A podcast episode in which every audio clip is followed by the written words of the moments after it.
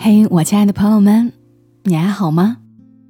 我是小莫，和你来聊聊我们平常人身上所发生的故事。嗯，今天蛮想问问大家的，就你们是怎么维系友谊的？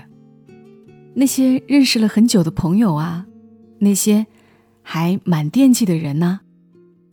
其实我们很多人并不常常联系的。那。当你有心事要诉说的时候，你会去找谁呢？是不是也有可能已经失去了表达欲？可能因为工作原因吧，我没有什么特别固定的社交关系，有事儿也都是微信上联系一下。现在社交频率最高的，反而是孩子幼儿园的家长。所以，当我看到沈淑之写的这篇文《礼物》。我有很深的共鸣，他很多词句写出了我的心声，或许也写出了你在某时某刻的心情。那接下来就想读给大家听一听，作者沈淑之的礼物。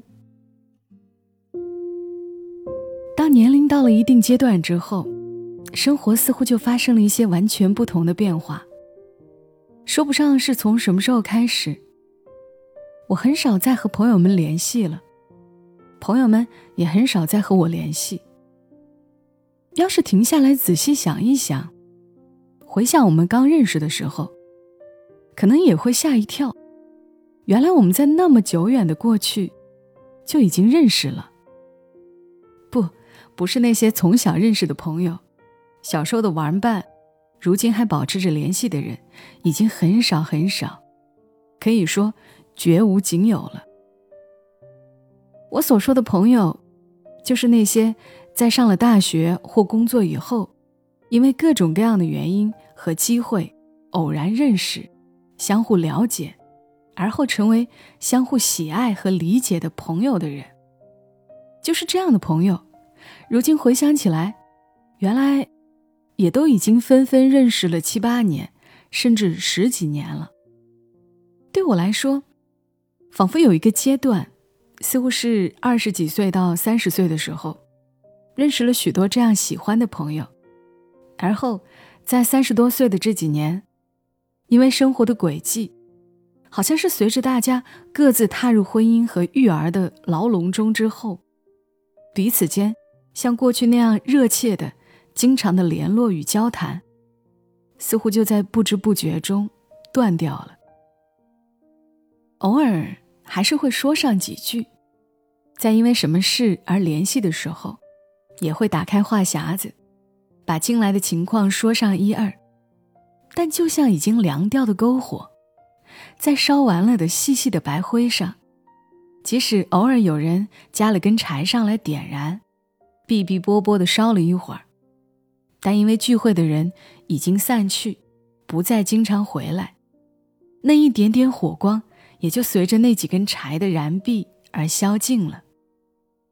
有时因为一种长久不与外界相连产生的失语，而感到担心失措，不知要如何找到正确的语言，可以把心里那点情感传递出去。好像下雨天淋了雨、受了潮的柴禾，燃烧的不顺畅，勉强点着的柴上，同时冒着白烟，坐在旁边的人。被熏出了眼泪，心里既尴尬又抱歉。这种歉意，有时就在朋友那里也能感受得到。于是双方各自匆匆说完了话，暗地松了一口气，然后就复归于长久的沉寂。但也不尽然如此，偶尔也有说的格外顺畅的时候，聊了很久很久。把很长时间以来未说出的苦闷或忧郁，都一一向对方吐露了，彼此都获得了意想中的安慰与扶持。畅快的交谈仿佛风水期的瀑布，着实使人欣喜，值得好好珍惜。这丰沛的水，就像是一个保证，在很久的未来，使人想起来时还有一种笃定。关于这友谊中的人，虽然隔着很远的距离，但并未疏远，像过去一样，还有着重新亲近的能力。这并不是说那些说不出话来的朋友就已经疏远，或是友谊早已不行，不是这么回事。那些很好的朋友，就是从此沉默占据了绝大多数时候。也总有一些东西让你知道，友谊依然存在在那里，并没有随着语言的失去而消失。沉默的朋友，表达爱意的方式之一，是给我寄东西。有时候寄礼物之前，朋友会和我打招呼，地址给我，给你寄个东西。匆匆忙忙，遮遮掩掩的，像是生怕和我多说什么似的。我便也常常给了地址，蹦起来说一声谢谢，就不再多问什么，彼此很有默契的继续保持着沉默。而后过了几天，快递收到，打开来看，才知道是什么。有时候朋友们连说也不说，反正已经有了地址，就直接将东西寄了过来。我坐在家里。快递忽然敲门，送来一个箱子。是什么呀？我自言自语，拿出剪刀打开，才豁然发现是朋友又寄了一个东西给我。有时候寄来的东西上只有卖家的地址，是谁买了这样的东西，我还要猜一猜，问一问，然后才能找得到那做好事的人。到今天。我还有一些东西不知道到底是谁寄来的呢。这是我的幸福和幸运之处。大部分时候，想到那是来自于朋友们的爱，我心安的享受着他们。有时也不禁惶恐起来，是何德何能啊，能收到如此的惦念和关怀？但这惶恐，也绝不肯轻易向朋友去说。要说为什么呢，也说不上来，反正总归是不好意思，或者不知道该怎么说之类的。但也说不上为什么，我觉得朋友们好像也会知道，即使没有说过，彼此好像也都很清楚似的。大概因为平常经常写一些家乡风物之类的文章，朋友们寄给我的礼物里，首先最多的。就是吃的东西，尤其是和四时相关的本地的特产。我曾经收到过武汉的朋友寄来的新鲜藕带，在贵州的朋友年年端午给我寄来他们本地特产的灰粽。黄桃成熟的季节，湖北的朋友寄来一箱的黄桃。有一年去广州，和同学见面时，夸了一下他们那里卖的一种柑子好吃。说在北京见不到，到了第二年那个时节，我已经完全忘却了这件事，却收到了同学买来的杆子。我把它藏在冰箱里，在北京冬天暖气很足的室内，感到过于预燥时，便摸一个剥出来吃。还有一次，一位朋友途经苏州，在菜场遇见新上市的馄饨铃，他说。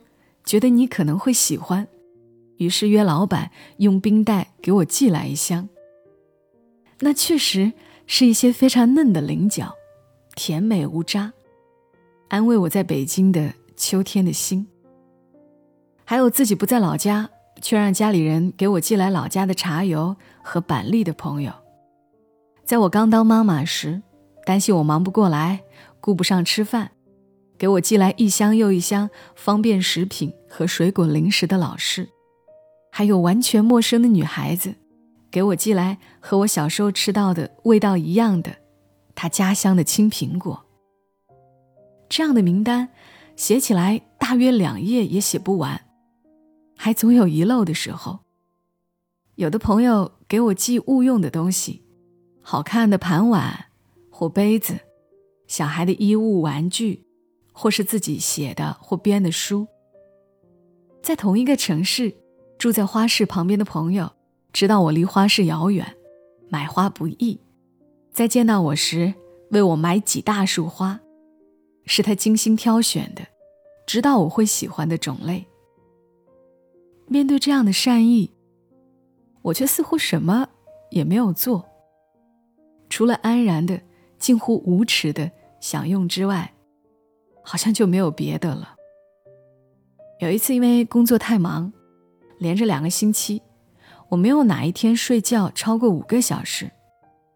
有一天正焦头烂额间，忽然收到一个快递，打开，是一个布袋，里面一个方方正正的盒子。是什么呢？我暗暗想着。打开来看，发现是一双冬天穿的黑靴子，那种简单而又美丽、时髦的靴子，是我会喜欢，但平常可能不会想起来给自己买的那种东西。那一刹时，我心里的感动，但却拖到第三天才去跟朋友去说谢谢，因为忙得没有时间试鞋子。等好多天后，我终于第一次穿上鞋子出去走走的时候，似乎已经错过了跟他说穿着感受的机会。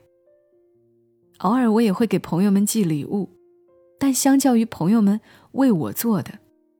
那实在是太少太少，到了微不足道的程度。说起来，好像确实是我不太行。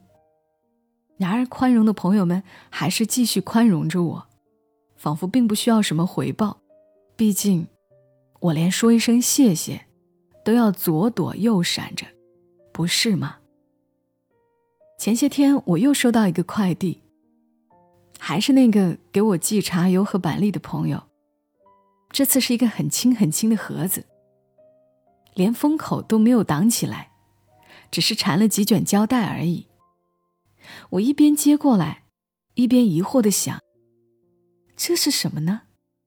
打开才发现是朋友寄来的一把干草，像狗尾草，而又比它的尾巴可爱、短胖，是一种。我说不上名字的禾本科的草。就这样，朋友不声不吭的把自己喜欢的草寄给了我。我羞赧不已。第二天，终于匆匆忙忙去跟他说一声收到了。